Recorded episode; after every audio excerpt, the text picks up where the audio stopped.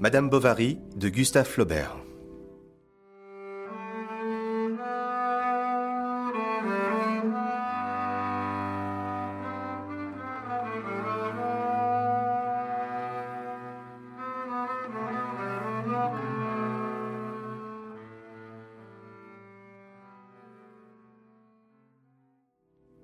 Madame Bovary est un roman réaliste de Gustave Flaubert, paru en 1857.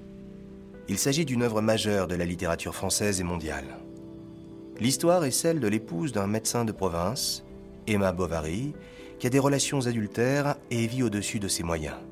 Emma Bovary cherche à éviter l'ennui, la banalité et la médiocrité de la vie provinciale telle qu'elle l'aperçoit.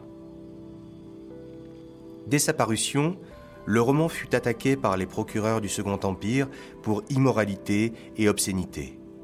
Le procès de Flaubert, commencé en janvier 1857, rendit l'histoire immensément célèbre. Après l'acquittement de l'auteur, le roman fut publié et a été immédiatement un grand succès. Nous étions à l'étude quand le proviseur entra, suivi d'un nouveau habillé en bourgeois et d'un garçon de classe qui portait un grand pupitre. Ceux qui dormaient se réveillèrent, et chacun se leva comme surpris dans son travail. Le proviseur nous fit signe de nous rasseoir, puis se tournant vers le maître d'études. Monsieur Roger, lui dit-il à demi-voix, voici un élève que je vous recommande. Il entre en cinquième. Si son travail et sa conduite sont méritoires, il passera dans les grands. On l'appelle son âge. Resté dans l'angle, derrière la porte, si bien qu'on l'apercevait à peine, le nouveau était un gars de la campagne, d'une quinzaine d'années environ, et plus haut de taille qu'aucun de nous tous.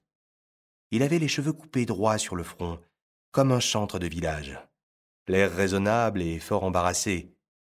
Quoiqu'il ne fût pas large des épaules, son habit veste de drap vert à boutons noirs devait le gêner aux entournures et laisser voir, par la fente des parements, des poignets rouges, habitués à être nus. Ses jambes, en bas bleus, sortaient d'un pantalon jaunâtre, très tiré par les bretelles. Il était chaussé de souliers forts, mal cirés, garnis de clous.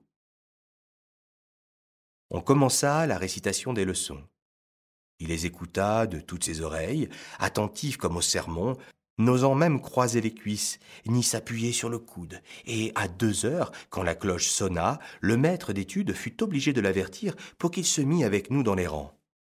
Nous avions l'habitude, en entrant en classe, de jeter nos casquettes par terre, afin d'avoir ensuite nos mains plus libres. Il fallait, dès le seuil de la porte, les lancer sous le banc, de façon à frapper contre la muraille en faisant beaucoup de poussière. C'était là le genre.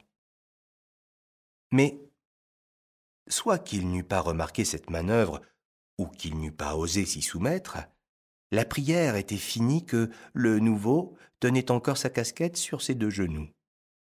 C'était une de ces coiffures d'ordre composite où l'on retrouve les éléments du bonnet à poil, du chapska, du chapeau rond, de la casquette de loutre et du bonnet de coton. Une de ces pauvres choses, enfin, dont la laideur muette a des profondeurs d'expression comme le visage d'un imbécile.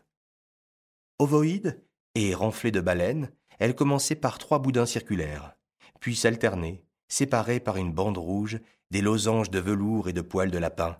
Venait ensuite une façon de sac qui se terminait par un polygone cartonné, couvert d'une broderie en soutache compliquée, et d'où pendait, au bout d'un long cordon trop mince, un petit croisillon de fil d'or en manière de gland. Elle était neuve. La visière brillait. Levez-vous, dit le professeur. Il se leva, sa casquette tomba, toute la classe se mit à rire. Il se baissa pour la reprendre. Un voisin la fit tomber d'un coup de coude. Il la ramassa encore une fois. Débarrassez-vous de votre casque, dit le professeur, qui était un homme d'esprit. Il eut un rire éclatant des écoliers qui décontenança le pauvre garçon, si bien qu'il ne savait s'il fallait garder sa casquette à la main, la laisser par terre ou la mettre sur sa tête.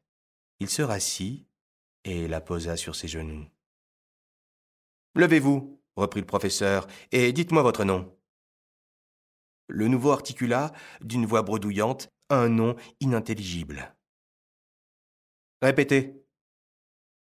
Le même bredouillement de syllabes se fit entendre, couvert par les huées de la classe.